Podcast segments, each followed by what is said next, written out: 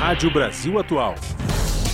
Para sugestões e comentários, entre em contato conosco por e-mail redação@jornalbrasilatual.com.br ou WhatsApp DDD 11 96893 7672. Acompanhe a nossa programação também pelo site redebrasilatual.com.br.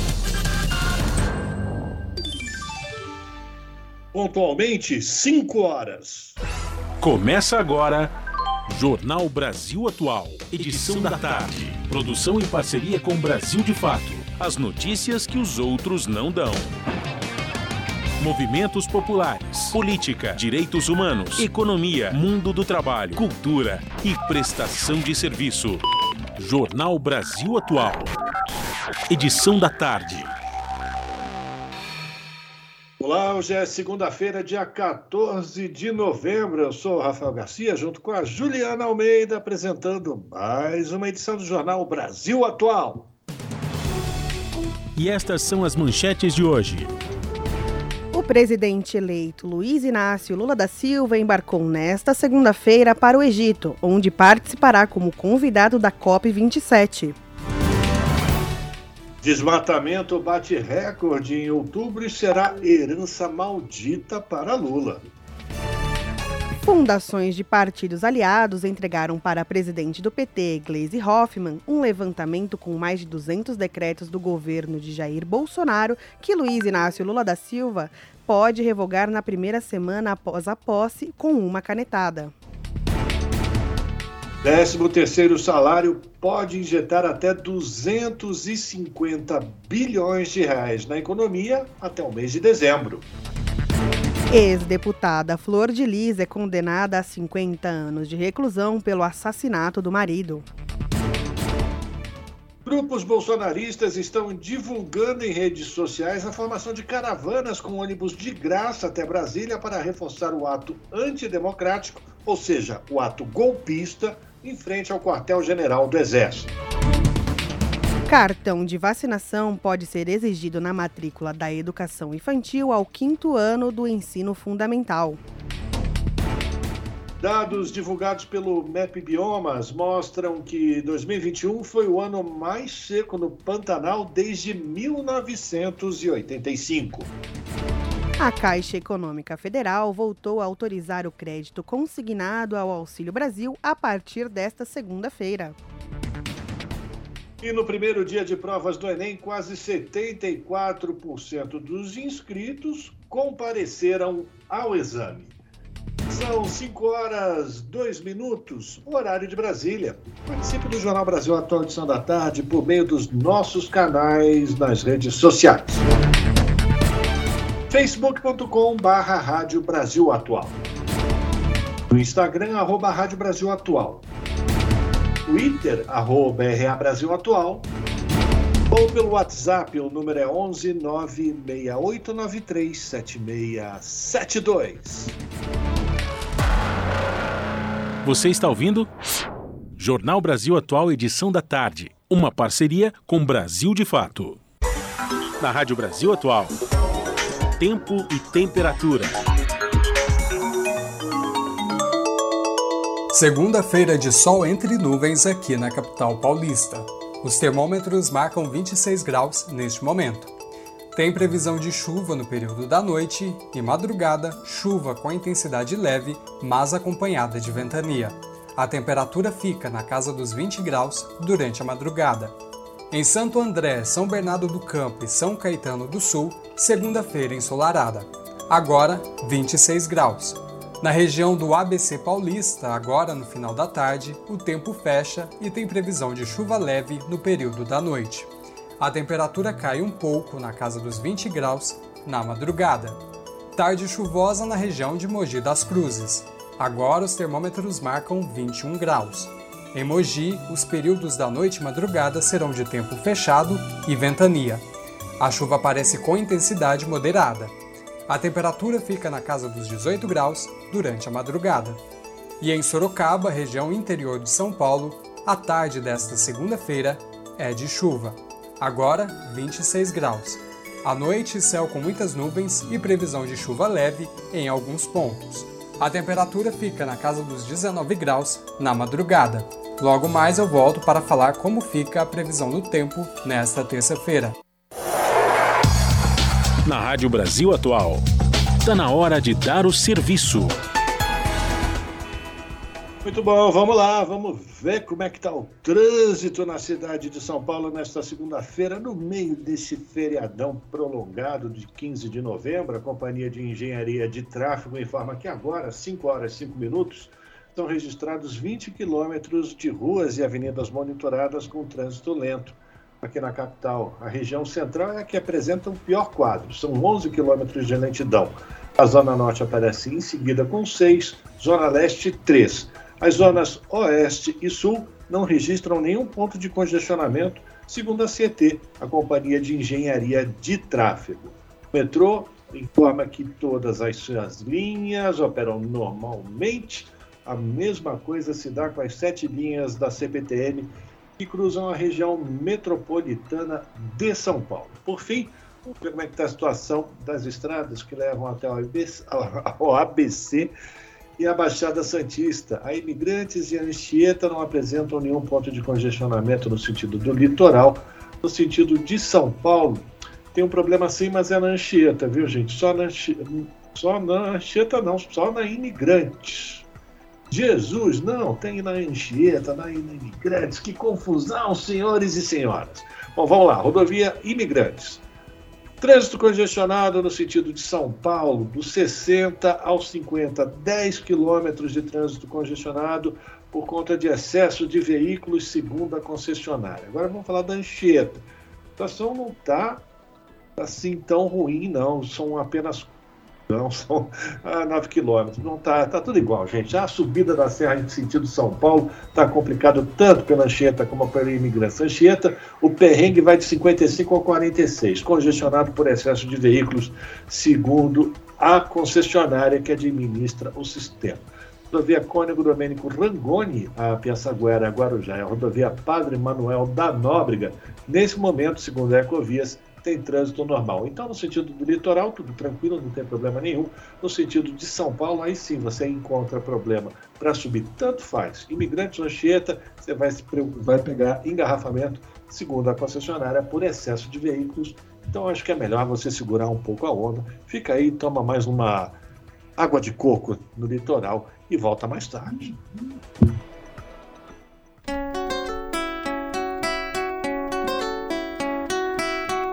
Salve, salve, amigos ouvintes da Rádio Brasil Atual. Francisco Elombre aqui para chamar todo mundo aí para participar do WhatsApp dessa conversa, desse som que tá rolando.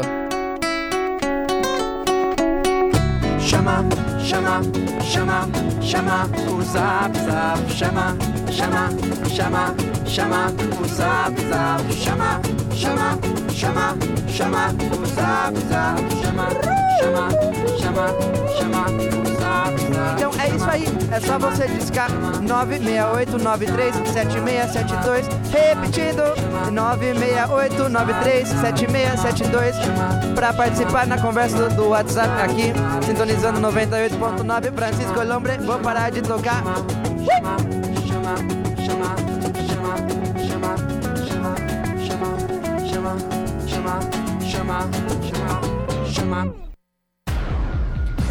São 5 horas e 8 minutos. O presidente eleito Luiz Inácio Lula da Silva embarcou nesta segunda-feira para o Egito, onde participará como convidado da COP27. Embora a posse oficial de Lula só ocorra em 1 de janeiro, sua chegada é esperada como a de um chefe de Estado.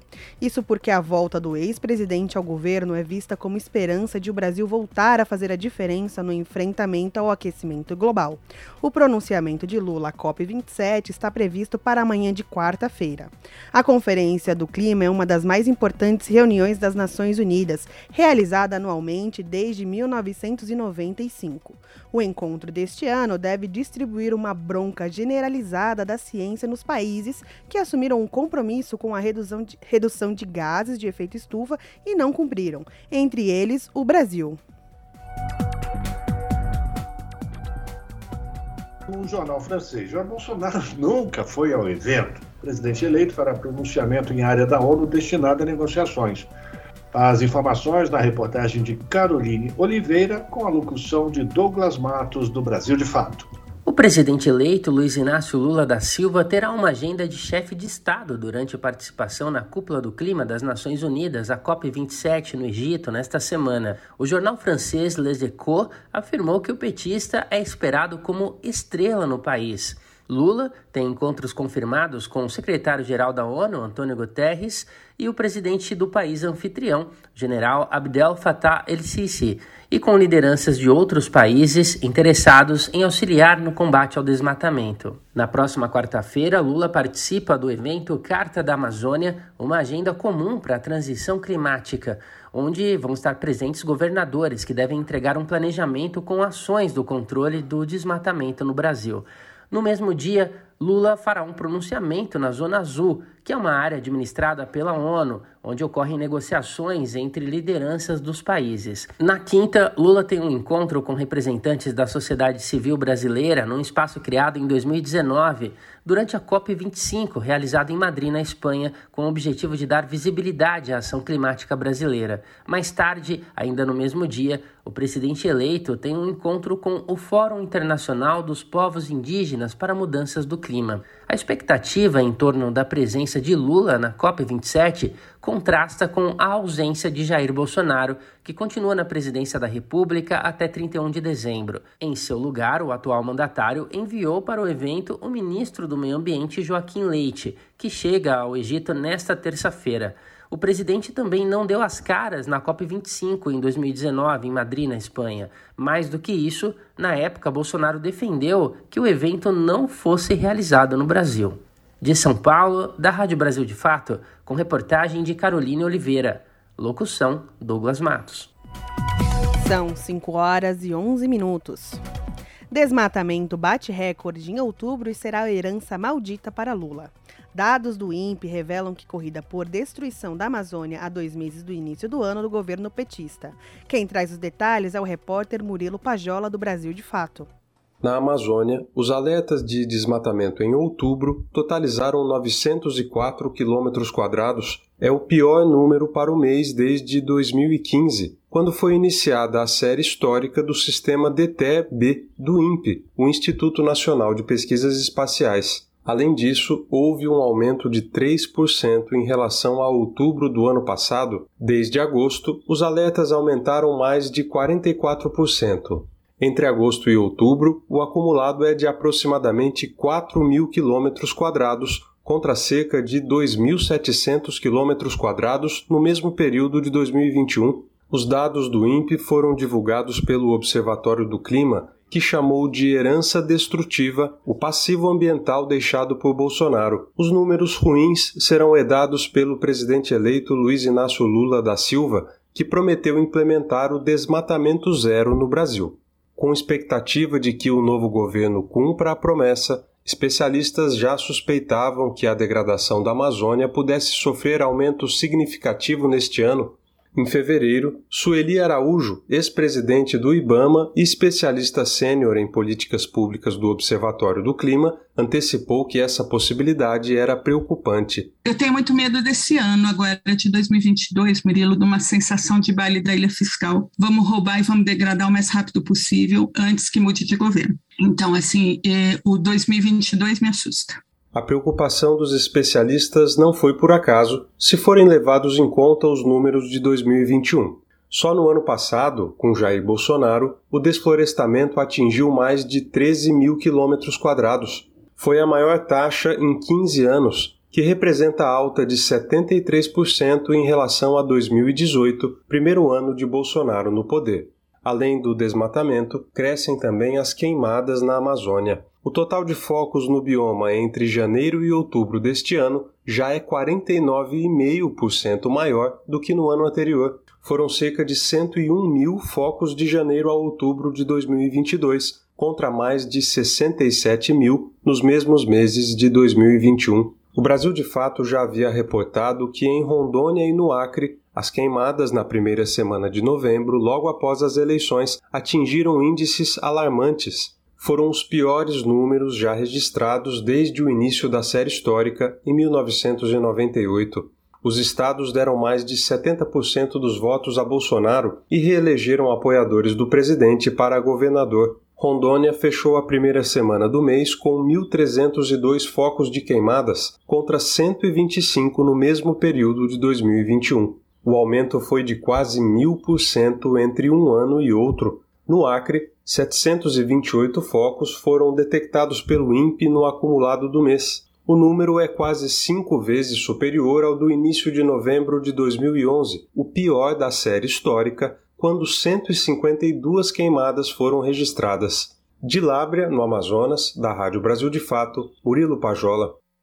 Nós temos o prazer de conversar com o professor Wagner Ribeiro, professor do Departamento de Geografia da Universidade de São Paulo e do Programa de Pós-Graduação em Ciência Ambiental. A gente vai fazer um balanço da primeira semana da COP, professor, e depois vamos também falar um pouquinho para frente, né? Porque hoje o presidente eleito Lula segue para o Egito. Mas vamos começar fazendo uma avaliação do que foi discutido até esse momento, professor. Veja, Rafael, a grande questão que está em jogo agora é justamente esse chamado mecanismo de perdas e danos que os países mais afetados pelas mudanças climáticas, que são aqueles que têm menos recursos, inclusive, estão pautando nessa discussão, nessa COP.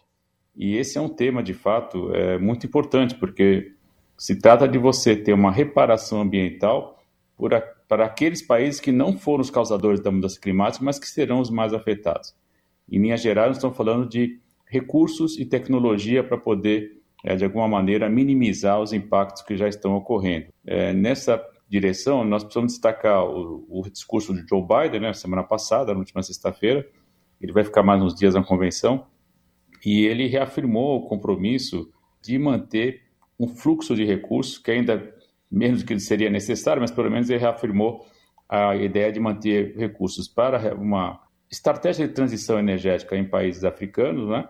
e também reafirmou o seu próprio plano de contenção de efeito estufa nos Estados Unidos da América. Pediu desculpas pela ausência do país durante o governo do seu antecessor, que acho que é algo para o cenário internacional importante, e reafirmou o compromisso né, de trazer, digamos assim, uma economia associada à mudança climática. Tem uma frase forte dele, que é a boa economia é, contemporânea, aquela que vai levar em conta a dimensão climática dos problemas que nós estamos enfrentando. Então, isso me parece interessante, porque ele incorpora na economia a dimensão climática e a transição energética necessária que nós vamos ter que enfrentar. Como ele vai viabilizar isso é um outro cenário que não está muito bem de desenhado. Em contraposição, nós temos aqui o primeiro-ministro, né, Shehbaz Sharif, do, do Paquistão, já fez uma fala bem mais contundente, dizendo que nós estamos aí numa situação, uma encruzilhada de fato, né?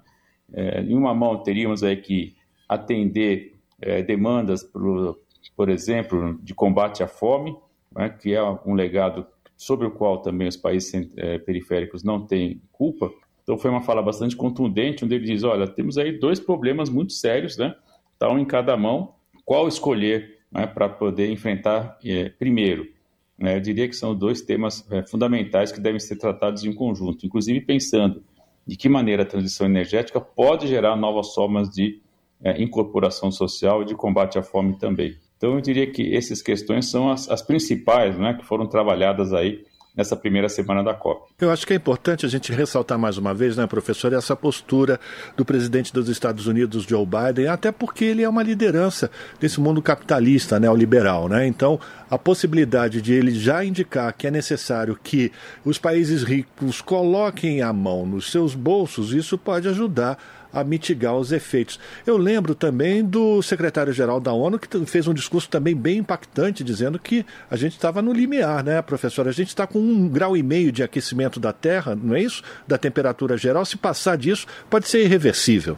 Exato, essa é a meta, né, Rafael? Chegar até um grau e meio, mas nós estamos caminhando para muito mais que isso. Já tem projeções mostrando 2,2, alguns falando em 3 alguma coisa, outros chegando até 4, enfim, mantendo-se aí né, o volume de emissão, especialmente de gás de efeito estufa, baseado na economia pautada no consumo de derivados de carvão, incluindo petróleo. Né?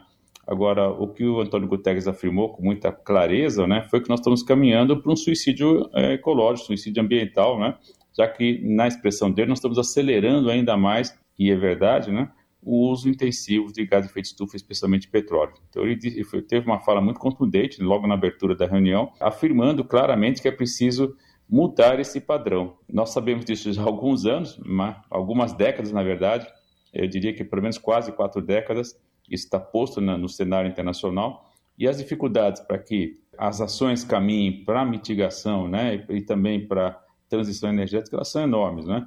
Uma das razões, você disse há pouco, vivemos um regime majoritariamente capitalista, neoliberal, onde eh, o poder de empresas, especialmente o setor de petróleo, associado à parte do setor automobilístico, ele é muito grande ainda. Né? E nós sabemos que eh, isso tem um peso político efetivo. Né?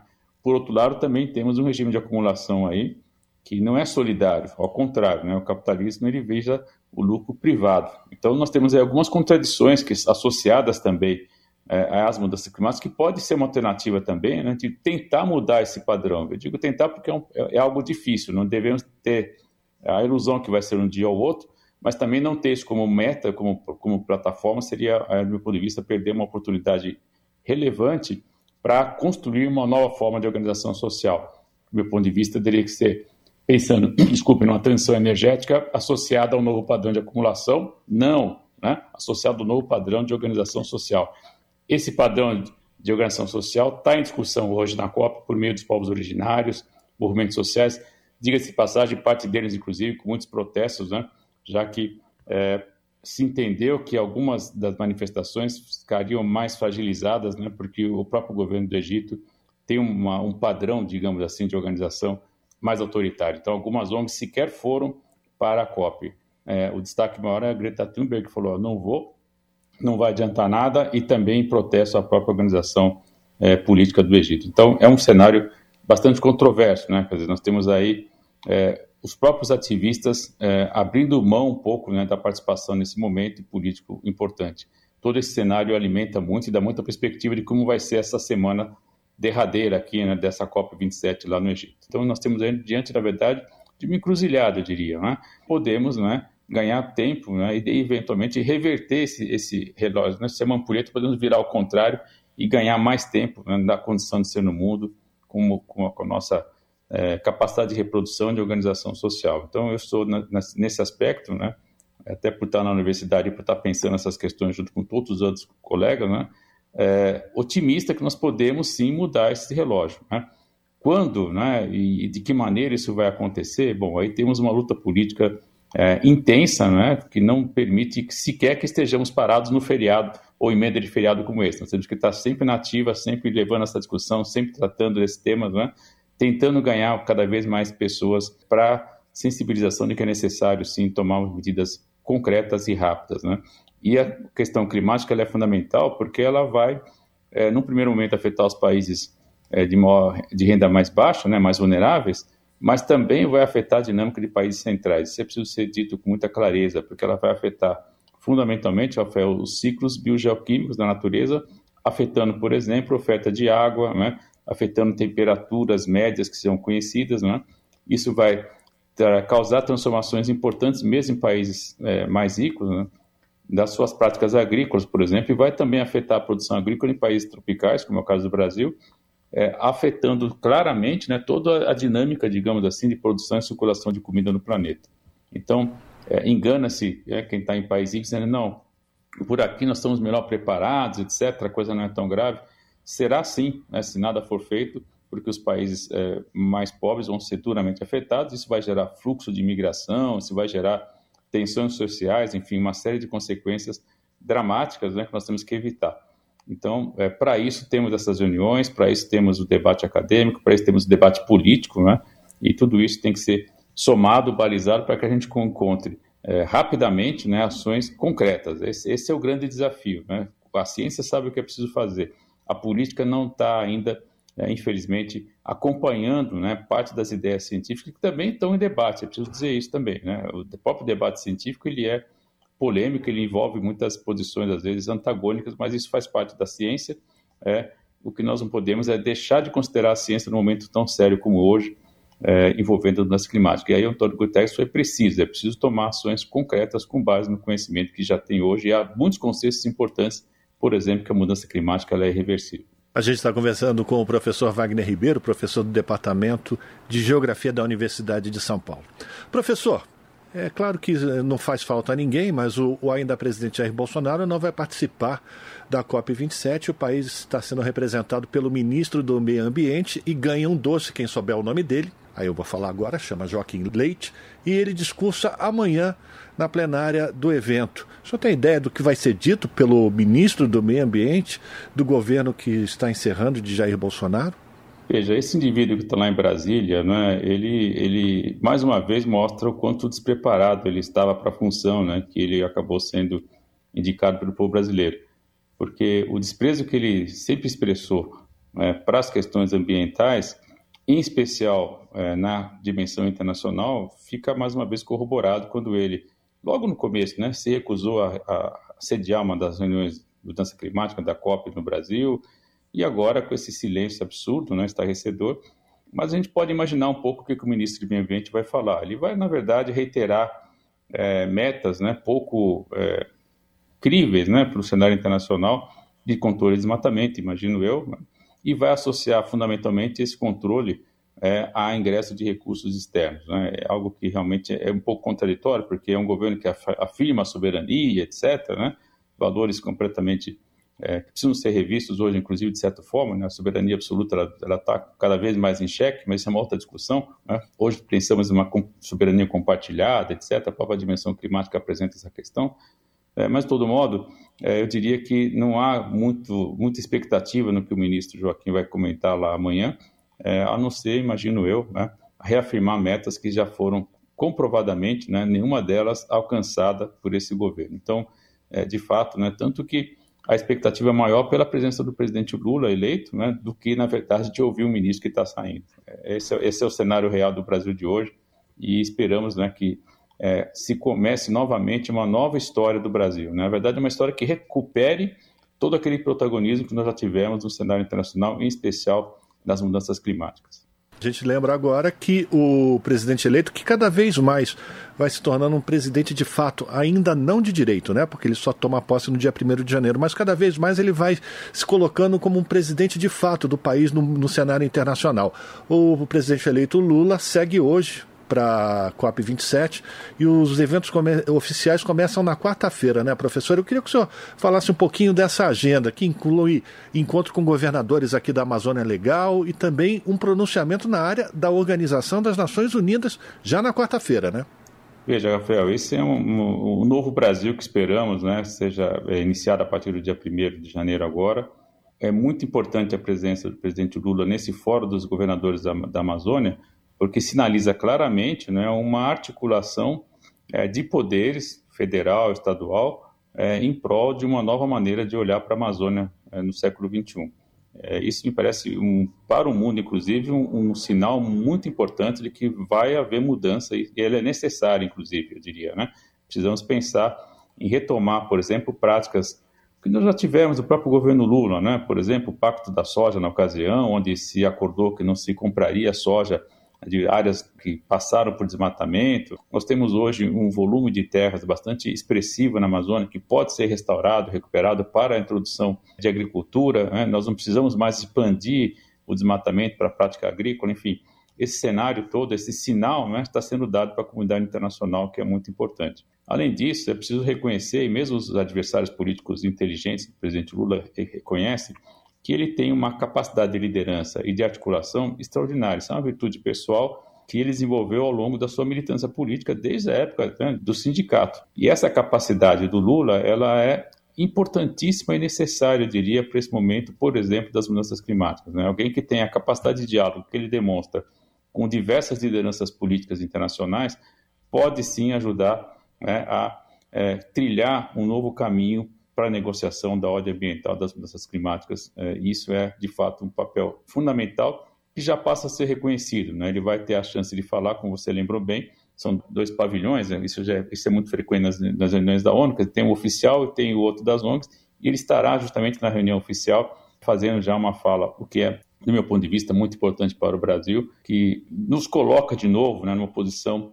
que sempre tivemos, é preciso dizer, tirando esses últimos quatro, cinco anos, né, de destaque, de liderança no cenário internacional, especialmente discutindo temas socioambientais, como é o caso por exemplo, das mudanças climáticas. E lembrando também que na quinta-feira o presidente eleito Lula vai participar do Fórum dos Povos Indígenas e Mudanças Climáticas. E é, lembra, é importante também a gente lembrar, né, professor, que a deputada federal por São Paulo, eleita também, Marina Silva, está participando da COP27. Existe a possibilidade é dito pelos bastidores, do anúncio já da primeira-ministra ou do primeiro-ministro do governo Lula, exatamente do meio ambiente, e também o oferecimento do nome de uma pessoa para ser o responsável pelo primeiro Ministério dos Povos Originários do Brasil. Como é que o senhor avalia essas possibilidades? Veja, eu vejo com muito bons olhos, né? E, e é necessário lembrar aí, é, Rafael, talvez os ouvintes mais jovens não, não se recordem, mas a então ministra Marina Silva, né, na, na, época, em 2002, foi a primeira anunciada pelo candidato eleito, Luiz Inácio Lula da Silva, né, uma viagem internacional, se me lembro bem, estava em Washington, e ela foi a primeira ministra anunciada naquela ocasião como ministra de Meio Ambiente. Há uma expectativa que ela possa ser novamente indicada. Há quem fale também na Isabela Teixeira, enfim, mas de qualquer modo são duas pessoas de muito trânsito internacional, tanto a ministra Isabela quanto a ministra Marina tem aí uma liderança é, reconhecida nos fóruns multilaterais, né? então há uma expectativa sim de que uma das duas venha ocupar o ministério. Mas o mais importante, o mais inovador, eu diria, é de fato né, já essa afirmação da criação do ministério que vai tratar dos povos originários. Isso para o Brasil é algo muito importante, muito diferente de tudo que está sendo praticado nos últimos anos, né? E eu diria necessário, porque pode é, reposicionar o debate sobre os povos originários, sobre os direitos que estão garantidos na Constituição brasileira, é preciso dizer, e quem sabe a gente pode chegar aí, começar a caminhar para modelos de países que, como por exemplo Nova Zelândia, Canadá, que conseguiram avançar bastante, né? não apenas em termos de leis, mas fundamentalmente em termos de direito e de acesso à terra e garantia também dos modos de vida, dos gêneros de vida desses povos originários. Então, é, é muito importante que esse anúncio seja feito, sim, não, é? não sei se será na COP, mas reafirmar esse compromisso é muito importante, sim. Eu vejo isso como uma, uma, uma mudança expressiva e qualitativa da relação do Brasil com os demais povos, é, especialmente com os povos que vivem no Brasil, os povos originários. Isso é preciso ser dito com muita clareza sempre, né? Se me permite um último comentário, eu já era um, um jovem pesquisador quando eu fiz um texto sobre a diversidade territorial, né? É, já naquele momento, acho que era no começo dos anos 90, afirmando a necessidade de nós garantirmos os territórios originários, né, dos povos originários. Esse debate, por incrível que pareça, depois de 30 anos permanece. Né? Então, eu acredito que a gente deve ter aí, com esse anúncio do presidente Lula, a possibilidade de reconhecer esses direitos territoriais desses povos originários, pelos quais, a partir daí, eles podem garantir seu modo de vida, seu gênero de vida, que nós já sabemos, né? garante a preservação ambiental e os serviços ambientais que nós precisamos para a gente manter o nosso estilo de vida tem que ser revisto. Os povos originários, as, enfim, as áreas que estão sobre, é, sobre proteção dos povos originários são as mais preservadas. Eles sabem lidar melhor que ninguém com a floresta, por exemplo, no caso é, da Amazônia Legal, né, professor? Não há dúvida, Rafael. Eles nos ensinam né, como viver. É, eu sempre digo para meus alunos: se você tiver um cenário de guerra, para onde você vai? Né? Para uma cidade ou você vai para uma área de mata de floresta, né? Ele já fala, não, eu vou para a cidade. Eu falei, não, né, você tem que ir para a floresta, porque na floresta você vai ter água limpa, você vai conseguir, de um modo ou de outro, conseguir algum alimento, né? E de preferência fique junto de algum povo originário, que ali você vai ver que dá para viver de maneira muito diferente, uma, com mais qualidade, eu diria, se você estiver numa área urbana, por exemplo, se, com restrição de energia, de alimento. Eles ficam perplexos olhando, eu falei, puxa, é verdade. Eu falei, então, temos muito a aprender com os povos originários, eu acredito que é, de fato, uma requalificação, eu diria até, da sociedade brasileira, diante do respeito né, e dos ensinamentos que eles podem nos trazer. Agradecer a participação do professor Wagner Ribeiro, professor do Departamento de Geografia da Universidade de São Paulo e do Programa de Pós-Graduação em Ciência Ambiental, falando aqui com os ouvintes do Jornal Brasil Atual fazendo um balanço da primeira semana da COP27 e também a expectativa para essa semana que começa hoje com a presença do presidente eleito Luiz Inácio Lula da Silva nas discussões, inclusive as oficiais dos painéis da Conferência da Organização das Nações Unidas. Professor Wagner, muito obrigado pela sua participação. Mais uma vez agradeço a sua gentileza com todos nós e a gente volta a se falar muito em breve. Até a próxima. Jornal Brasil Atual, são 5 horas e 33 minutos. Dados divulgados pelo MAP Biomas mostram que 2021 foi o ano mais seco no Pantanal desde 1985. O monitoramento foi feito a partir de imagens de satélites. A análise aponta que em 37 anos a área úmida do bioma reduziu em 76%. A reportagem de Júlia Pereira traz mais detalhes. Os dados obtidos pelo MAP Biomas a partir de imagens de satélites apontam que o Pantanal tem se tornado cada vez mais seco. 2021 bateu recorde e foi o ano mais seco já observado desde 1985. Como o Pantanal é um bioma que varia sazonalmente, os pesquisadores avaliaram as mudanças entre os anos mais secos e os mais úmidos. Entre 1988 e 2018, anos extremos dos picos de cheia, a redução dos campos alagados e das superfícies cobertas por água foi de 29%. Já entre 1986 e 2021, anos mais secos, a redução foi de 66%. O coordenador técnico do MAP Biomas, Marcos Rosa, explica que a seca no Pantanal é ocasionada por fatores locais, regionais e mundiais. O fator local, na verdade, a gente observa dentro da área do Pantanal ah, uma conversão muito alta do que antes eram pastos naturais feitos em vegetação nativa para pastos plantados com exóticas. E ainda nesse local a gente tem o entorno, né? Todos os rios da, do Pantanal eles nascem no que a gente chama da, da bacia do Alto Paraguai. E nessa área é um desmatamento muito maior do que dentro do Pantanal. E esse desmatamento inclui áreas de conversão para soja, mas muita pastagem também. E esse desmatamento vai até a beira do rio muitas vezes. E daí você tem a perda de nascentes, né? Mas a remoção dessa proteção natural das, das florestas.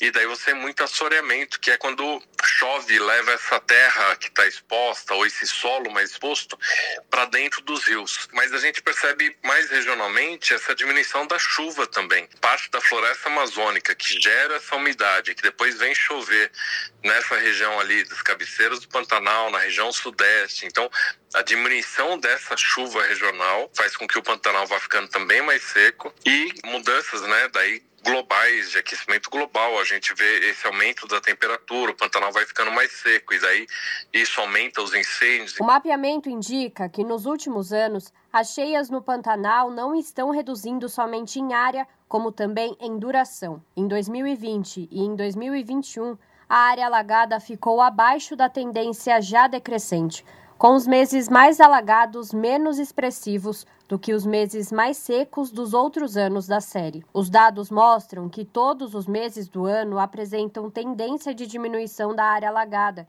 independente da sazonalidade. Como o Pantanal varia conforme a época do ano, a biodiversidade também se comporta dessa forma. Mesmo assim, os maiores períodos de seca e a redução das cheias impactam a vida no bioma, explica o coordenador do MAP Biomas. O que a gente vê é que com a diminuição da cheia, né, o Pantanal vai ficando mais seco, isso afeta também a questão do regime de incêndio. Tudo acaba moldando a ocupação também. Então, ah, muito do desmatamento dessas áreas campestres também está interiorizando, porque em áreas que no passado enchiam e que agora não estão mais enchendo, faz com que ah, o, o, ser humano possa ir lá e desmatar agora vale a pena, né? Porque antes você desmatava, plantava exótica, enchia, você perdia esse investimento.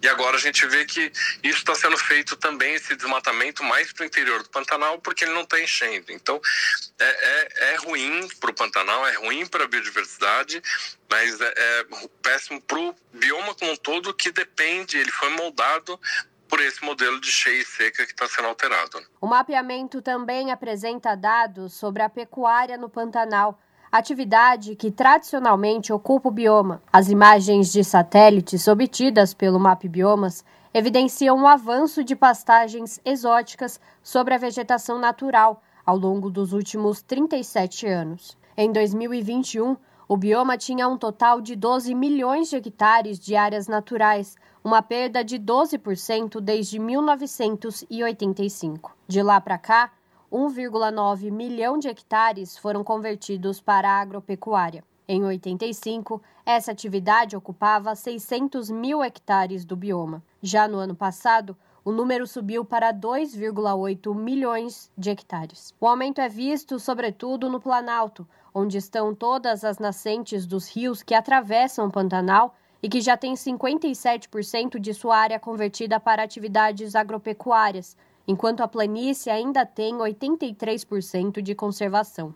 Fábio Bonzan, coordenador de projetos da Wetlands Brasil, organização global sem fins lucrativos, dedicada à conservação e restauração de zonas úmidas que integra o Observatório Pantanal, diz que atividades intensivas na região como a conversão de campos naturais em pastagens, devem ser evitadas para garantir que seja possível mudar o quadro expressivo de seca registrado no bioma nos últimos anos. Aliado a isso, Fábio lembra da importância de barrar o desmatamento na floresta amazônica, fator que também influencia a umidade no bioma pantaneiro.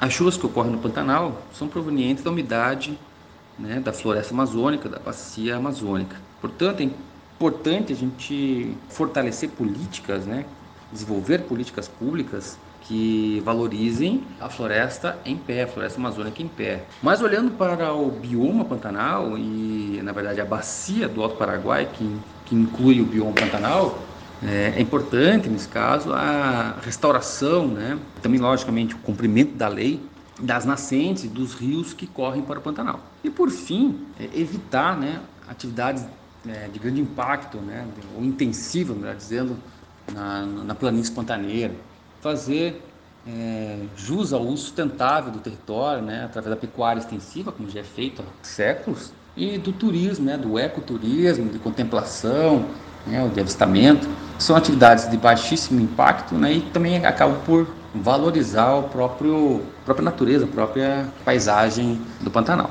Júlia Pereira, Rádio Brasil Atual e TVT. Agora são 5 horas 41 minutos e os afogamentos são a causa de 5.700 mortes por ano no Brasil. Crianças e jovens do sexo masculino são as principais vítimas. A reportagem é de Gabriel Correia, da Rádio Nacional.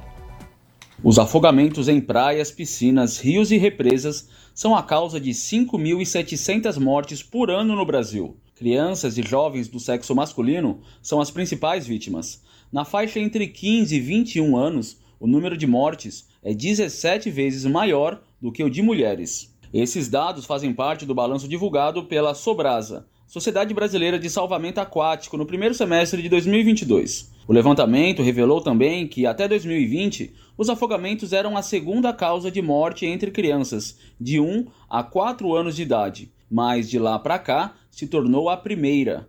E mais da metade das mortes por afogamento de crianças de 1 a 9 anos acontece em piscinas. Por causa dessa realidade, que é semelhante em vários países do continente, acontece a partir de hoje, até o dia 20 de novembro, a Semana Latino-Americana de Prevenção ao Afogamento. O secretário-geral da Sobrasa, Davi Spielman, explica que nesse encontro estão planejadas ações digitais e presenciais, com o objetivo de levar informações para 40 milhões de pessoas em 13 países. Várias ações diferentes, idas a escolas, clubes de natação, escolas de surf, congressos médicos, simpósios, visitas a universidades. Então, é uma gama muito grande de ações presenciais. As ações ocorrem pouco mais de um mês antes do verão. A estação mais quente do ano é quando os afogamentos são mais recorrentes. 45% do total de casos ocorrem entre dezembro e março. Entre as medidas para dar mais segurança às piscinas estão o isolamento com cerca e a instalação de dois ralos com tampas anti-sucção, para evitar que partes do corpo ou do cabelo fiquem presas. O secretário-geral da Sobrasa, Davi Spielman, enfatiza a importância de manter a atenção nas crianças. Porque uma distração, uma olhada no telefone, a criança vai para um local de risco e, e se afoga, e o afogamento acontece muito rápido. Dados da OMS, Organização Mundial da Saúde, mostram que o problema do afogamento é global global e mata mais de 230 mil pessoas por ano no mundo. Entretanto, 90% dessas mortes mundiais ocorrem em países de baixa e média renda, justamente onde há menos recursos para as ações de prevenção. Da Rádio Nacional em São Luís, Gabriel Correa. Jornal Brasil Atual, são 5 horas e 43 minutos. Comissão de Minas e Energia aprova proposta que cria progr programa de aproveitamento de águas subterrâneas para a agricultura familiar e comunidades quilombolas. A repórter Clara Alessandra tem os detalhes. A Câmara está analisando proposta que cria o Programa Água Boa de captação de águas subterrâneas e seu devido tratamento para uso da agricultura familiar e de comunidades quilombolas. O texto inclui nos objetivos da Política Nacional de Combate à Desertificação e Mitigação dos Efeitos da Seca a implementação de soluções urbanas e rurais, individuais ou comunitárias, para garantir o abastecimento de água para quilombolas e agricultores familiares, através da captação de água ou dessalinização, quando for o caso. O projeto já foi aprovado na Comissão de Minas e Energia.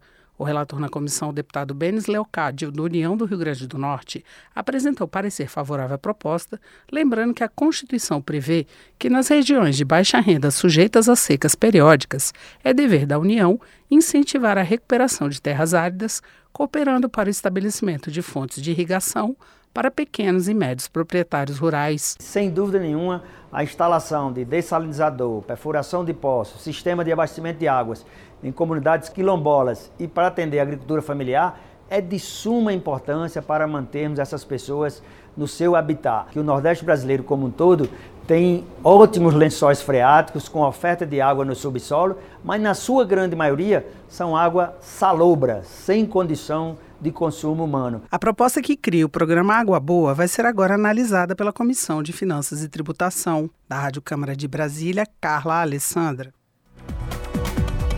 5 horas 45 minutos, Jornal Brasil Atual, edição da tarde. Voltando aqui para São Paulo, a Prefeitura está enterrando árvores com resto de asfalto em um terreno de subprefeitura. Vejam só, senhoras e senhores. A oposição critica o gesto, dizendo que este ato, abre aspas, ilustra muito bem a forma como a gestão do prefeito Ricardo Nunes trata a cidade. Quem traz as informações é o repórter Igor Carvalho, do Brasil de Fato. A Prefeitura de São Paulo tem descartado restos de asfalto em um terreno cheio de árvores, chegando a enterrar várias delas. Para se ter uma ideia, algumas estão apenas com as copas visíveis. Outras estão em situação pior, foram completamente soterradas pelo material, também conhecido como fresa, que é recolhido nas operações de recapeamento. A área em questão fica na zona leste da cidade e pertence à subprefeitura de Vila Prudente. O soterramento das árvores foi flagrado pela reportagem do Brasil de Fato no cruzamento da Avenida Professor Inácio de Anhanha Melo com a Rua Domingos da Silva Bueno. Em resposta a um pedido de lei de acesso à informação, a subprefeitura da Vila Prudente admitiu que o espaço não pode ser utilizado para o descarte da fresa. Além do acúmulo de restos de asfalto, o espaço tem sido utilizado como pátio de veículos abandonados ou apreendidos. Da rua, é possível ver as pilhas de automóveis no local. Após ver as imagens das árvores soterradas, a vereadora Elaine Mineiro, do PSOL, afirmou que irá pessoalmente até o terreno para conferir o descarte irregular. Ela informou que vai acionar a Secretaria Municipal do Verde e do Meio Ambiente, bem como a Secretaria Municipal de Coordenação das Subprefeituras, para cobrar providências. Consultada, a Prefeitura respondeu em nota da Secretaria Municipal das Subprefeituras, que informou que os veículos serão leiloados em dezembro deste ano. Sobre as árvores, respondeu apenas sobre a que ainda possui a copa visível, sem citar as que estão totalmente soterradas com asfalto. O texto afirma que se trata do crescimento espontâneo de uma espécie invasora natural que se adapta a qualquer tipo de solo. Ainda segundo a nota, não é uma árvore que tenha sido plantada. A administração municipal disse ainda que um engenheiro agrônomo foi ao local e constatou que a árvore está saudável. De São Paulo, da Rádio Brasil de Fato, Igor Carvalho. Você está ouvindo? Jornal Brasil Atual, edição da tarde. Uma parceria com Brasil de Fato. São 5 horas e 48 minutos. Fundações de partidos aliados entregaram para a presidente do PT, Gleisi Hoffmann, um levantamento com mais de 200 decretos do, Jair, do, governo de Jair Bolsonaro que Luiz Inácio Lula da Silva pode revogar na primeira semana de posse após uma canetada. As informações foram publicadas pelo jornal Folha de São Paulo. As fundações do PSOL, Lauro Campos e Marielle Franco, e do partido alemão Die Link, Rosa Luxemburgo, montaram um estudo coordenado pelo cientista político e professor da Universidade Federal do Rio de Janeiro, José Medeiros, sobre atos infralegais em 20 áreas diferentes, intitulado Revogaço. O levantamento identificou que, que o que batizou de método Bolsonaro de destruição da democracia, que envolve a edição de atos normativos que não dependem do Congresso. Para o coordenador de projetos da Fundação Rosa Luxemburgo, Jorge Pereira Filho, o revogaço pretende estimular o debate sobre as medidas que precisam ser praticadas para a construção de um país com justiça social e ambiental. 5 horas e 49 minutos e grupos bolsonaristas estão divulgando em redes sociais a formação de caravanas com ônibus de graça até Brasília para reforçar o que eles estão chamando de ato em frente ao quartel-general do Exército. Ou seja, são reuniões golpistas em frente ao quartel-general do Exército lá em Brasília. Esse é o local onde os apoiadores de Jair Bolsonaro pedem a intervenção das Forças Armadas contra o resultado das eleições. O objetivo, segundo essas convocatórias distribuídas pelas redes sociais, levar um grande público para o QG no feriado da Proclamação da República, amanhã, e inflar as manifestações que já duram mais de 10 dias. Uma reportagem do jornal Folha de São Paulo identificou caravanas gratuitas com destino a Brasília, saindo de oito cidades. Guarulhos, aqui em São Paulo, Cuiabá, no Mato Grosso, Sinop, também no Mato Grosso, Rondonópolis, Mato Grosso, Carmo do Paranaíba, em Minas Gerais, Ita... Ipatinga, em Minas Gerais, Videira, em Santa Catarina e Goiânia, em Goiás. 5 horas e 50 minutos. Movimento Negro apoia para a igualdade, nomes para a igualdade racial, mas quer presença em outras áreas. Nomes anunciados para o governo de transição são expressivos para lideranças que cobram mais. Quem tem os detalhes é o repórter Igor Carvalho, do Brasil de Fato. Anunciado na última quinta-feira, o grupo de transição da área de igualdade racial, que deve retomar a condição de ministério, foi bem recebido pelas lideranças do movimento negro. A notícia foi celebrada pela Coordenação Nacional de Entidades Negras, pelo Movimento Negro Unificado e pela Marcha das Mulheres Negras. Apesar da comemoração pela nova pasta, a bióloga Maria José Menezes, conhecida como Zezé, fundadora da Marcha das Mulheres Negras e integrante do coletivo Maim, também pediu maior participação em outras áreas. O que eu sinto muito é que na mentalidade, no comportamento, nas ações, inclusive de contra os companheiros né, de esquerda, né, nos ver como uh, um grupo identitário. Isso é muito ruim. Enquanto nós não tivermos é, grupos, a transversalidade, nós não tivermos na economia, na fazenda, na Casa Civil, em todos esses espaços, nós estaremos capengas e seguiremos em dívidas com o país. Ao todo, a equipe de transição, chefiada pelo presidente eleito Geraldo Alckmin, convidou sete pessoas para participarem do grupo. São eles Chivânia Maria Silva, quilombola e doutora em sociologia, Tiago Tobias, advogado, Ieda Leal, do Movimento Negro Unificado, Martius da Chagas, secretário de Planejamento de Juiz de Fora, e Preta Ferreira, liderança da ocupação 9 de julho e ativista do movimento de moradia. Outros dois nomes completam a lista: Douglas Belchior e Nilma Lino Gomes. Eles são os principais cotados para chefiar o futuro Ministério da Igualdade Racial. Os dois estão na equipe de transição e devem ter conversas com a cúpula petista nos próximos dias. Nilma Lino Gomes foi ministra da Secretaria de Políticas da Promoção da Igualdade Racial em 2015. Também esteve à frente do Ministério das Mulheres, da Igualdade Racial, da Juventude e dos Direitos Humanos entre 2015 e 2016. Os dois mandatos foram durante o governo da ex-presidenta Dilma Rousseff do PT. Já Douglas Belchior é fundador da Uniafro e da Coalizão Negra por Direitos. Neste ano, concorreu a uma cadeira na Câmara dos Deputados, mas não conseguiu se eleger. Hoje, ele é uma das principais lideranças negras dentro do Partido dos Trabalhadores. De São Paulo, da Rádio Brasil de Fato, Igor Carvalho. 5 horas e 53 minutos e Flor de Lis é condenada pelo assassinato do marido. A ex-deputada federal foi condenada a 50 anos e 28 dias de prisão em regime inicialmente fechado pelo assassinato do ex-marido, o pastor Anderson do Carmo. A reportagem é de Beatriz Albuquerque, da Rádio Nacional. A ex-deputada federal Flor Delis dos Santos foi condenada a 50 anos e 28 dias de prisão em regime inicialmente fechado pelo assassinato do ex-marido, o pastor Anderson do Carmo. O crime ocorreu em junho de 2019, na casa da família em Niterói, na região metropolitana do Rio de Janeiro. O julgamento, que terminou neste domingo, durou sete dias e foi presidido pela juíza Neares dos Santos Carvalho Arce titular da terceira vara criminal da comarca de Niterói. O Tribunal do Júri de Niterói considerou a ex-deputada culpada por homicídio triplamente qualificado, que recebeu os agravantes de motivo torpe, emprego de meio cruel e recurso que impossibilitou a defesa da vítima.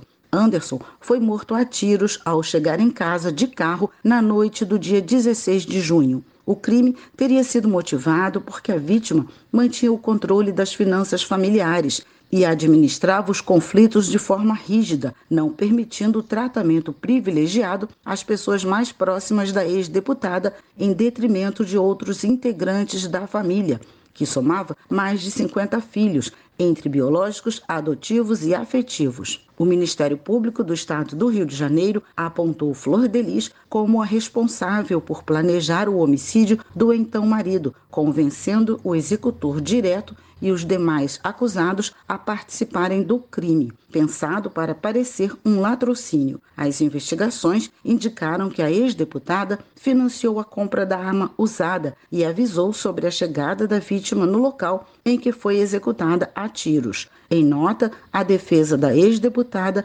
afirma que a condenação ocorreu apesar de não haver provas e diz que vai recorrer da sentença. A filha de Flor Delis, Simone dos Santos Rodrigues, também foi condenada. Ela foi sentenciada a 31 anos, 4 meses e 20 dias de reclusão em regime inicialmente fechado por homicídio triplamente qualificado, consumado, tentativa de homicídio qualificado privilegiado e associação criminosa armada. Já os filhos André Luiz de Oliveira e Maze Teixeira da Silva foram absolvidos, assim como a neta Rayane dos Santos Oliveira. Da Rádio Nacional no Rio de Janeiro, Cristiane Ribeiro.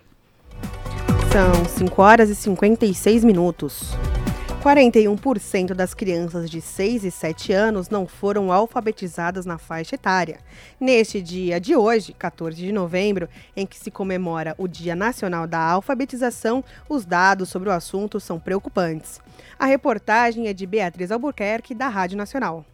A, B, C, D, E, Z. O Gael, de 5 anos, está começando a conhecer as letras já sabe soletrar o próprio nome e conhece quase todo o alfabeto. Se continuar assim, aos 7 anos, ele estará alfabetizado. Mas infelizmente essa não é a realidade de muitos brasileiros. Nesse dia 14, em que comemoramos o Dia Nacional da Alfabetização, instituído em 1966, os dados sobre o assunto são preocupantes. De acordo com a pesquisa Todos pela Educação 2022 do IBGE, cerca de 2,4 milhões de crianças brasileiras entre 6 e 7 anos não foram foram alfabetizadas na faixa etária correta.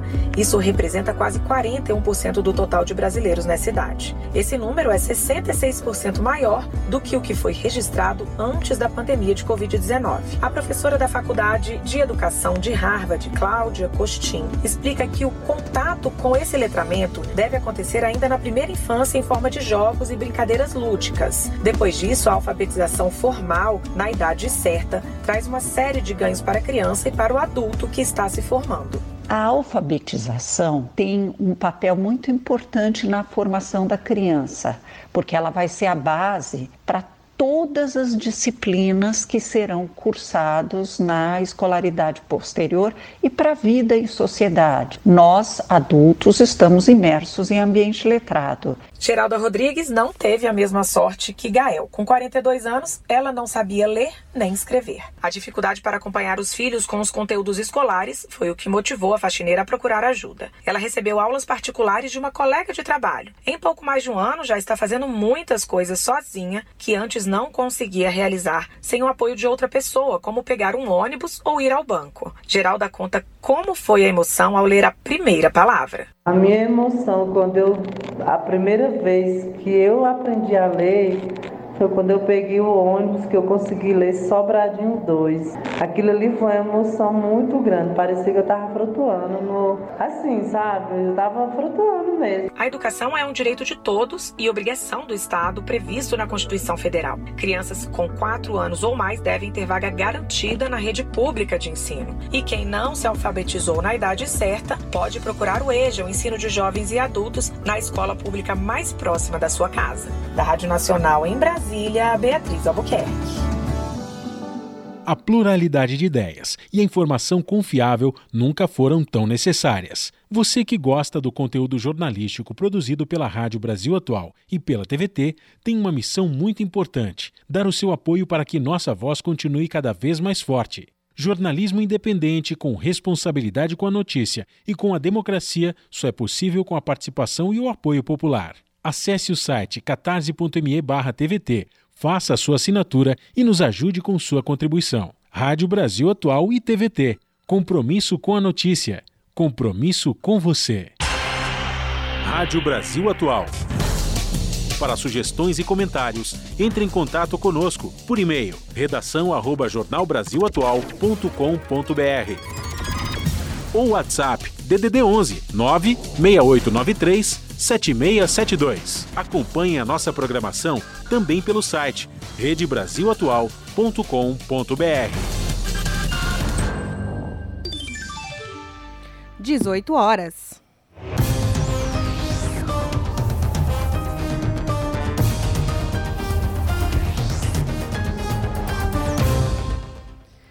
E chegou o momento da gente saber os destaques do seu jornal, direto da redação, com a Ana Flávia Quitério. Olá, Ana, quais os destaques do seu jornal de hoje? Olá, Ju e...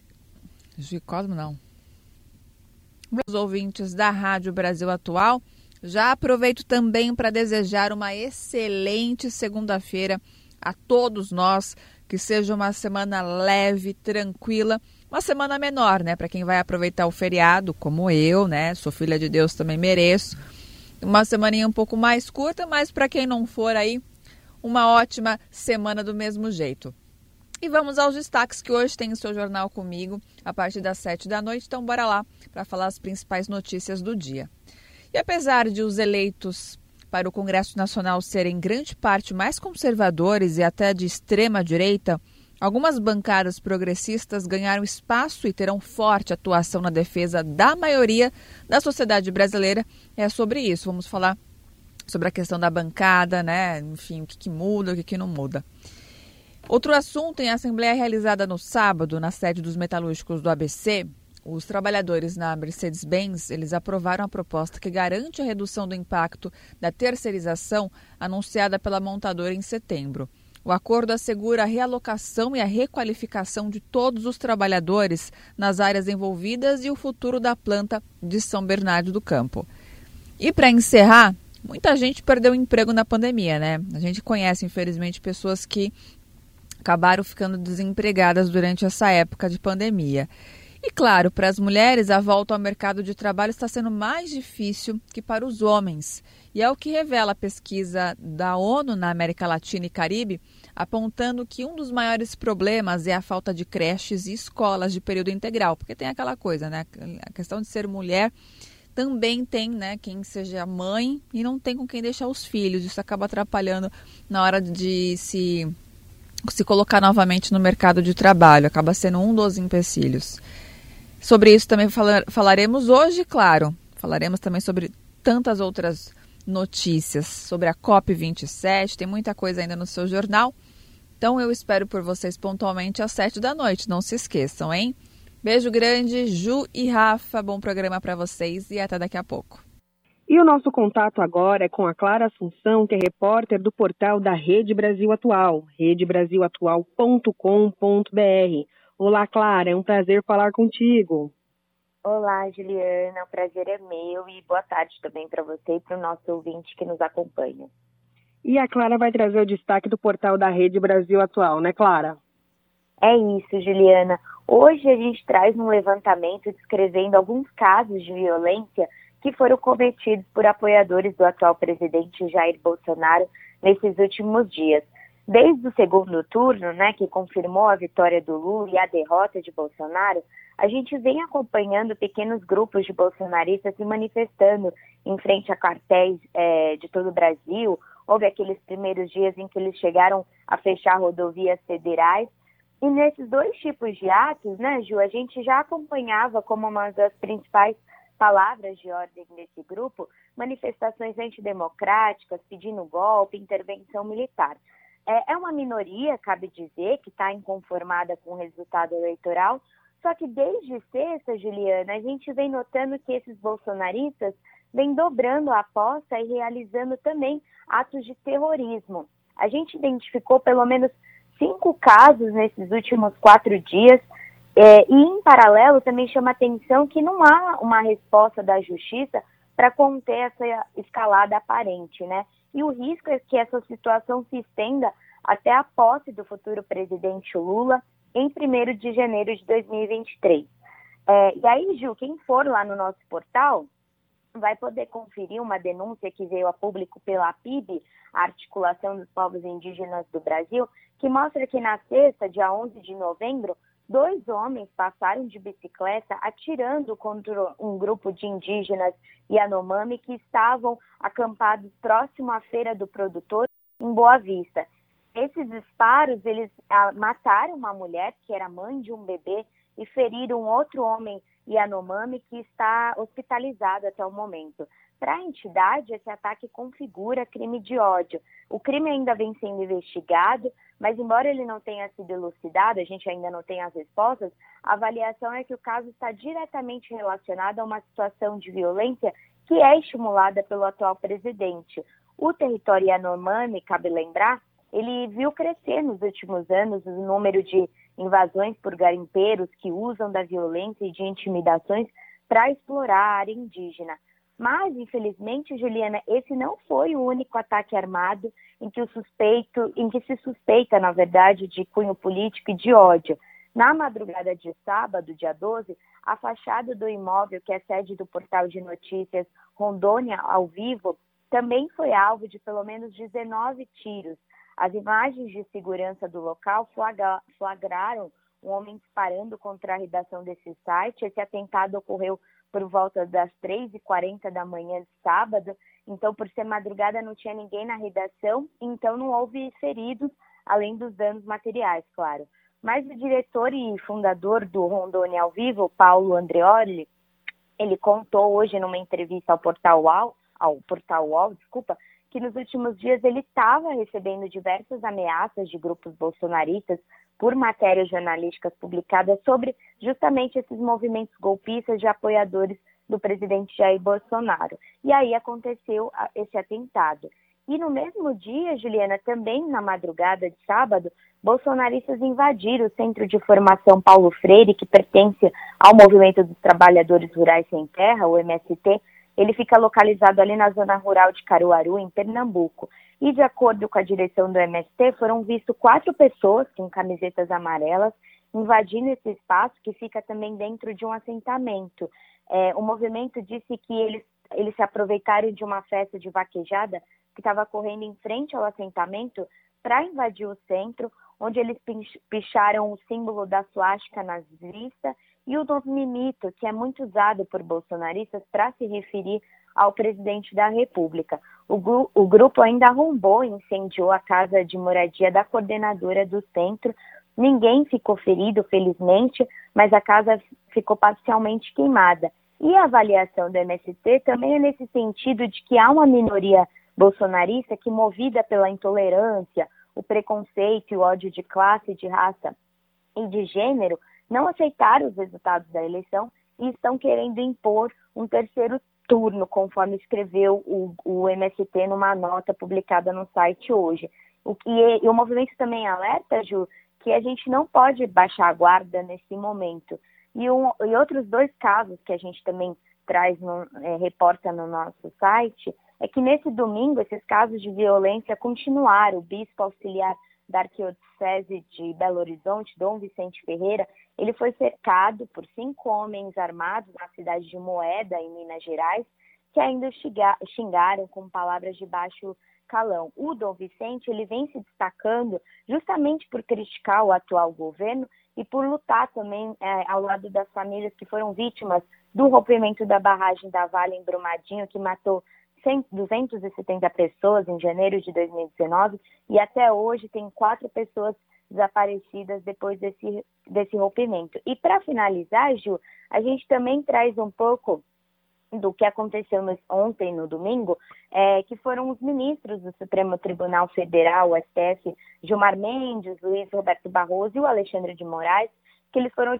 hostilizados por manifestantes bolsonaristas em Nova York, quando eles estavam a caminho do evento, de um evento que ocorre de hoje até amanhã lá, lá no, nos Estados Unidos, é um evento organizado pelo ex-governador de São Paulo, João Dória, e as imagens que foram divulgadas, inclusive, por canais bolsonaristas nas redes sociais, mostram os ministros sendo provocados, xingados, perseguidos. E um outro ponto é que o endereço do hotel onde estavam os ministros foi vazado em grupos bolsonaristas que, desde então, vem cercando eles lá em Nova York, Ju. E aí é, me chamou a atenção hoje, é, mais cedo, o Gilmar Mendes discursou nesse evento e ele falou que o Brasil passa por um estado de normalidade institucional. Mas, por outro lado, ele reconheceu que, apesar da vitória da institucionalidade, como ele chamou, há setores da sociedade que recusam a aceitar o resultado das eleições e esse quadro merece atenção, pois denota, segundo ele, Ju, uma dissonância cognitiva. Vou abrir aqui as, as aspas deles para aspa deles para finalizar. Ele disse que é preciso indagar se há algo mais por trás dos discursos que pedem intervenção militar e prisão do interventor da tomada de Três Pinos, como ele brincou, mas ele classificou que há o surgimento de um populismo embalado por um discurso de ódio, Juliana. É, e vale lembrar que esse disparo de fake news que acontece muito em grupos bolsonaristas e o de silêncio do próprio Jair Bolsonaro durante todas essa, essas manifestações contribui, né, para que esses grupos continuem fazendo essas barbaridades, né, Clara? Exatamente, Ju. É, o Bolsonaro não, não, não dá uma palavra de contenção. Ele, nas vezes que ele se pronunciou, nas poucas vezes, né, vale dizer, ele não, ele, ele mais reconheceu do que pediu é, uma, uma, que fosse barrado esses atos. Então, é, é, esse silêncio, como você lembrou, ele escala esse discurso golpista e até também, também teve a nota das Forças Armadas que não, não repudiaram essas manifestações que estão ocupados ocupados quartéis. E, e, até é curioso, Gil, porque para amanhã, que é feriado da proclamação da República em todo o país, os bolsonaristas também já preparam uma nova manifestação na esplanada dos ministérios lá em Brasília. Estão chegando carreatas, ônibus para o local. E uma das poucas manifestações que a gente viu por parte da justiça até o momento foi uma decisão que foi divulgada na sexta do Corregedor Nacional do Ministério Público, Oswaldo da Burqueque, contra a Procuradora de Justiça no Pará, Ana Teresa de Socorro da Silva Abucarte. Ela havia eh, defendido nas redes sociais essas manifestações antidemocráticas que bloquearam as rodovias do país, afirmando também que o STF não teria autoridade sobre a manifestação. E aí, na sexta, esse corregedor é, determinou a exclusão de todas as postagens de caráter antidemocrático. Ele ainda considerou que essas é, postagens da procuradora afrontam a lisura e a confiabilidade do processo eleitoral brasileiro é, e pediu também que ela não realizasse novas publicações do tipo. Mas é, essa decisão ela só ocorreu, inclusive, por conta de uma ação da vereadora de Belém, a deputada, é, a vereadora que foi eleita deputada estadual, a Lívia Duarte, do PSOL, que acionou o Ministério Público do Pará. Mas é uma das poucas respostas que a gente está vendo por parte do Judiciário diante desses casos que parecem vir numa escalada, né, Ju? É verdade. E a matéria completa da Clara a gente acompanha daqui a pouco no portal da Rede Brasil Atual, redebrasilatual.com.br. Clara, muito obrigada pela sua participação. Bom feriado para você e até uma próxima. Eu que agradeço o espaço, Ju. Até uma próxima. Falamos com a Clara Assunção, repórter do portal da Rede Brasil Atual, aqui no jornal Brasil Atual. Esse é o Jornal Brasil Atual, edição da tarde. Uma parceria com Brasil de Fato. São 6 horas 13 minutos e voltando aqui para o Brasil, vamos lá para o Rio de Janeiro agora. O prefeito do Rio de Janeiro, Eduardo Paes, prometeu construir uma estátua em homenagem à cantora Gal Costa. Gal, te lembra? Morreu na última quarta-feira aos 77 anos. Essa promessa do prefeito do Rio, Eduardo Paes, veio em resposta a um pedido de mobilização para chamar a atenção do prefeito pelo Twitter. Os internautas provocaram o, o Eduardo Paes, que disse que então construiria ou inauguraria uma estátua em homenagem a Gal Costa. Ela morou por cerca de 20 anos no Rio de Janeiro, pela presença constante em um ponto de encontro de artistas em Ipanema nos anos 1970 ela batizou as dunas formadas pela construção do emissário submarino de Ipanema de Dunas de Gal. São 18 horas e 14 minutos. No primeiro dia de provas do Enem, quase 74% dos inscritos compareceram. As informações com a repórter Ana Lúcia Caldas. Primeiro dia de provas do Enem, 2.490.880 inscritos, o que corresponde a 73,3%, compareceram nesse domingo para realizar o Exame Nacional do Ensino Médio. O total de inscritos nas duas versões do exame, impresso e digital, é de 3 milhões e 400 mil pessoas. 2 milhões 458.504 realizaram as provas em papel, enquanto 32.376 em computador. O INEP afirma que os dados são preliminares, já que os números conclusivos dependem da apuração definitiva do consórcio aplicador. Nesse domingo, os participantes responderam a questões de linguagens, códigos e suas tecnologias, ciências humanas e suas tecnologias, além da redação com o tema Desafios para a valorização de comunidades e povos tradicionais no Brasil. Já no próximo domingo, 20 de novembro, será a vez das questões de ciências da natureza e suas tecnologias e matemática e suas tecnologias. Os gabaritos serão divulgados pelo INEP no dia 23 de novembro. Da Rádio Nacional de Brasília, Ana Lúcia Caldas. 6 horas 15 minutos e confira o que abre e o que fecha no feriado de 15 de novembro. A decisão de emendar ou não hoje é de cada estabelecimento e empresa. A reportagem é de Mariana Lemos com a locução do Douglas Matos do Brasil de Fato. O Brasil comemora 133 anos da proclamação da República. O feriado do dia 15 de novembro cai nesta terça-feira e você fica sabendo agora quais serviços funcionam e quais fecham no feriadão. As agências bancárias e dos Correios ficam de portas fechadas nesta segunda-feira. Serviços públicos de saúde e segurança, por serem considerados essenciais, estão abertos, funcionando em regime de plantão. Os transportes públicos, como ônibus, trens e metrôs em geral, operam conforme o horário de domingos e feriados.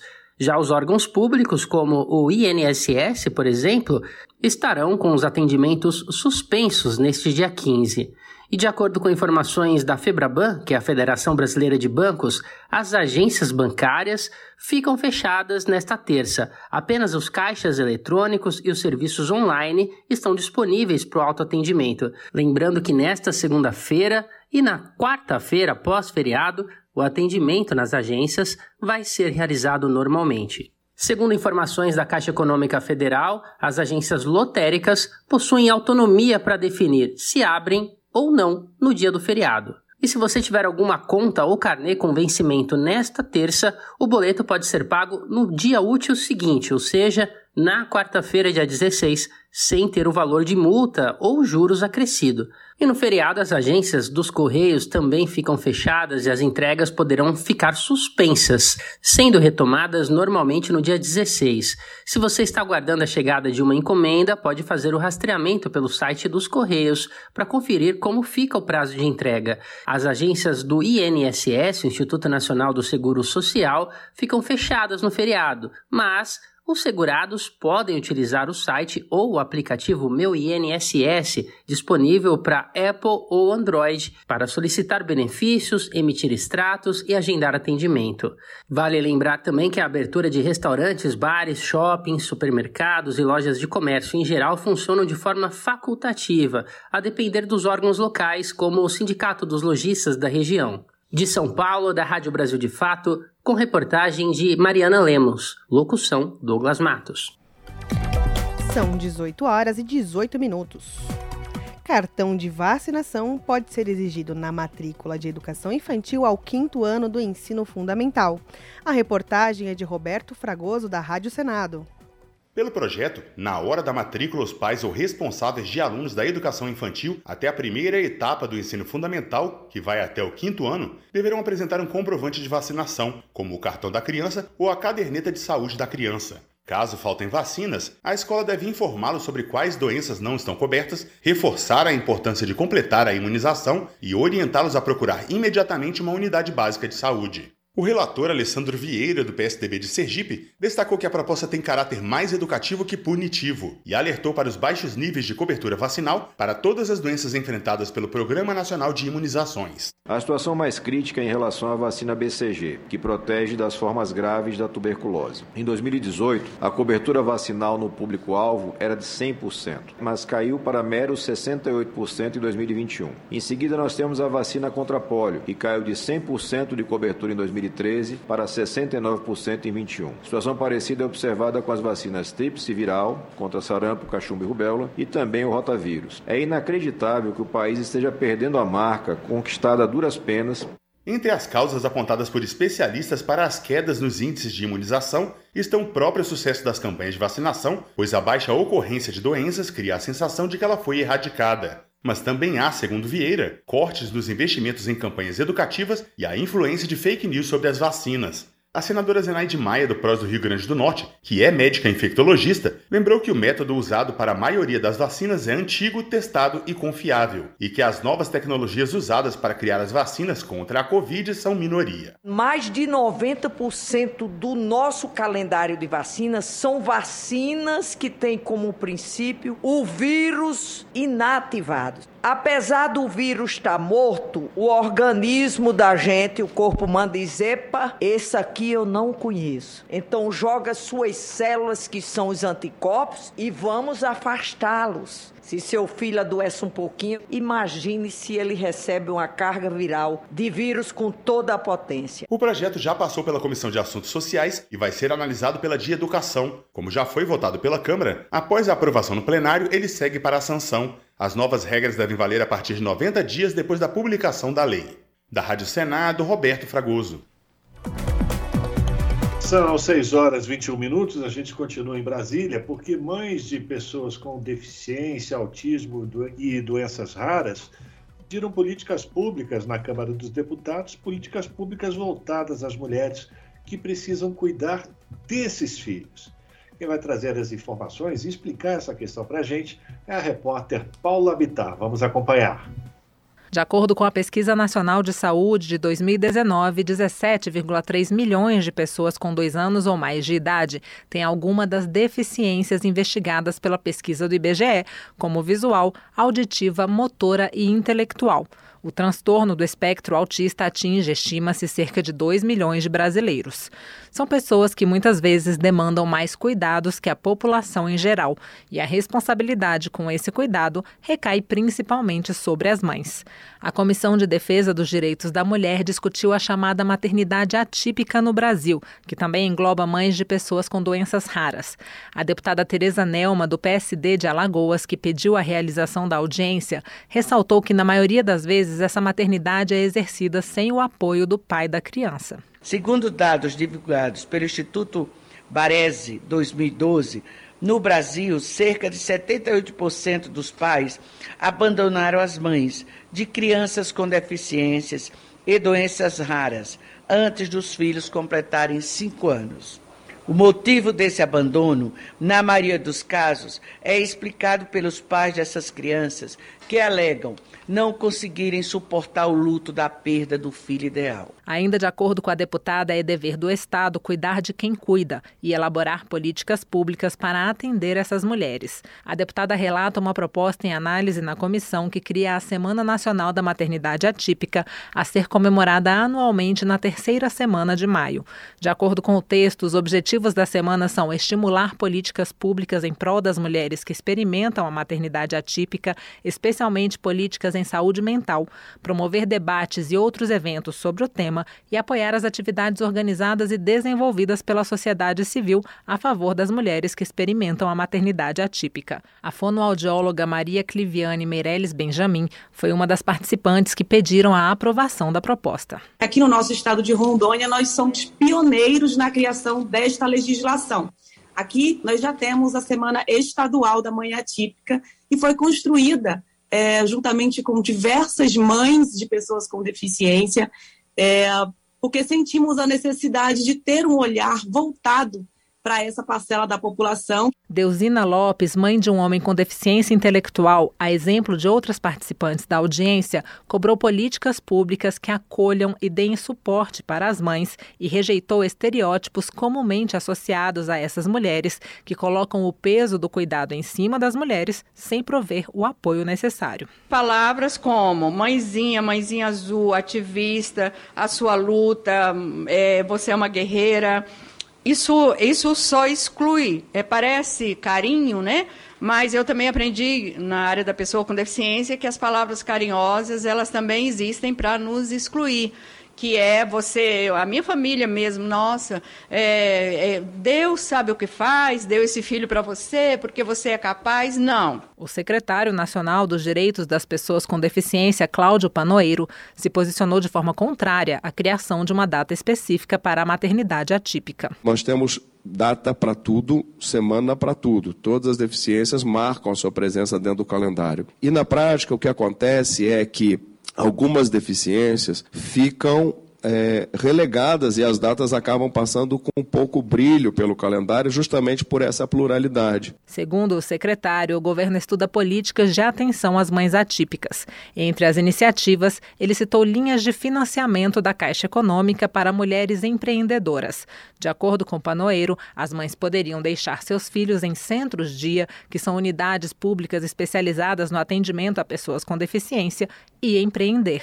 A coordenadora geral de saúde perinatal e aleitamento materno do Ministério da Saúde, Janine Selva Ginani, citou como um avanço do setor a inclusão de uma escala que serve para auxiliar a identificação de pacientes com idade entre 16 e 30 meses com possível transtorno do espectro do autismo na caderneta da criança. Da Rádio Câmara de Brasília, Paula Bitar. 6 horas e 26 minutos. Julgamento do ativista em segurança digital Olabini é retomado no Equador. Quem traz os detalhes é o repórter Murilo Pajola, do Brasil de Fato. Foi retomado nesta sexta-feira, no Equador, o julgamento do ativista em segurança digital Olabini. O processo é apontado por organizações de direitos humanos como um assédio judicial. A última sessão do tribunal estava prevista para agosto, mas foi adiada por não haver um tradutor de espanhol para o sueco. Bini, no entanto, denunciou que o julgamento seria retomado ainda sem um tradutor. O ativista é amigo de Julian Assange e foi detido no Equador poucas horas depois após o fundador do Wikileaks ser preso em Londres em abril de 2019. Na ocasião, o então presidente equatoriano Lenin Moreno revogou seu estado de asilo na embaixada local. Bini ficou detido por autoridades equatorianas pelo período de 70 dias. Ele foi solto, mas desde então responde ao processo em liberdade. Relatório da ONG Access Now, feito com base em pesquisa da Universidade de Harvard, aponta que Bini é alvo de assédio judicial e é perseguido sem provas de qualquer crime a Anistia Internacional afirma que encontrou violações do processo legal que podem significar que o caso contra Olabini é injusto. A organização também pediu para que o Estado equatoriano pare de intimidar seus advogados. A promotora usa o artigo 234 do Código Penal para acusar Bini de um acesso não consentido a um sistema informático, telemático ou de comunicações. Se condenado, a pena pode variar de 3 a 5 anos de prisão. Da Rádio Brasil de Fato, com reportagem da redação em São Paulo, locução Murilo Pajola. Na Rádio Brasil Atual, tempo e temperatura. Na terça-feira de feriado, o tempo continua abafado na capital paulista. O dia será de sol entre nuvens na região e clima quente. Há previsão de chuva a qualquer momento. E a temperatura continua a mesma, máxima de 26 graus e mínima de 16.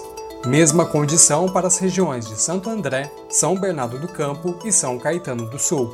A terça-feira será um dia sol entre nuvens Clima quente e previsão de chuva leve a qualquer hora do dia. A máxima será de 26 graus e a mínima de 16 graus. O feriado em Mogi das Cruzes também será parecido com a segunda. Clima ameno e dia nublado. Tem previsão de chuva com intensidade moderada durante todo o dia.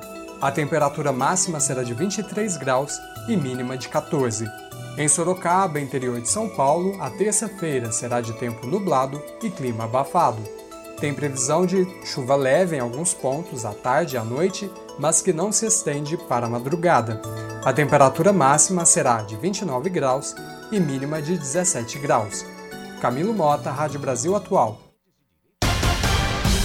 E acaba agora o Jornal Brasil Atual desta segunda-feira com a minha apresentação Juliana Almeida e dele, Rafael Garcia. Trabalhos técnicos de Amanda Nicole. Fique agora com o Papo com o Zé Trajano e é logo após as 19 horas o seu jornal. Até lá!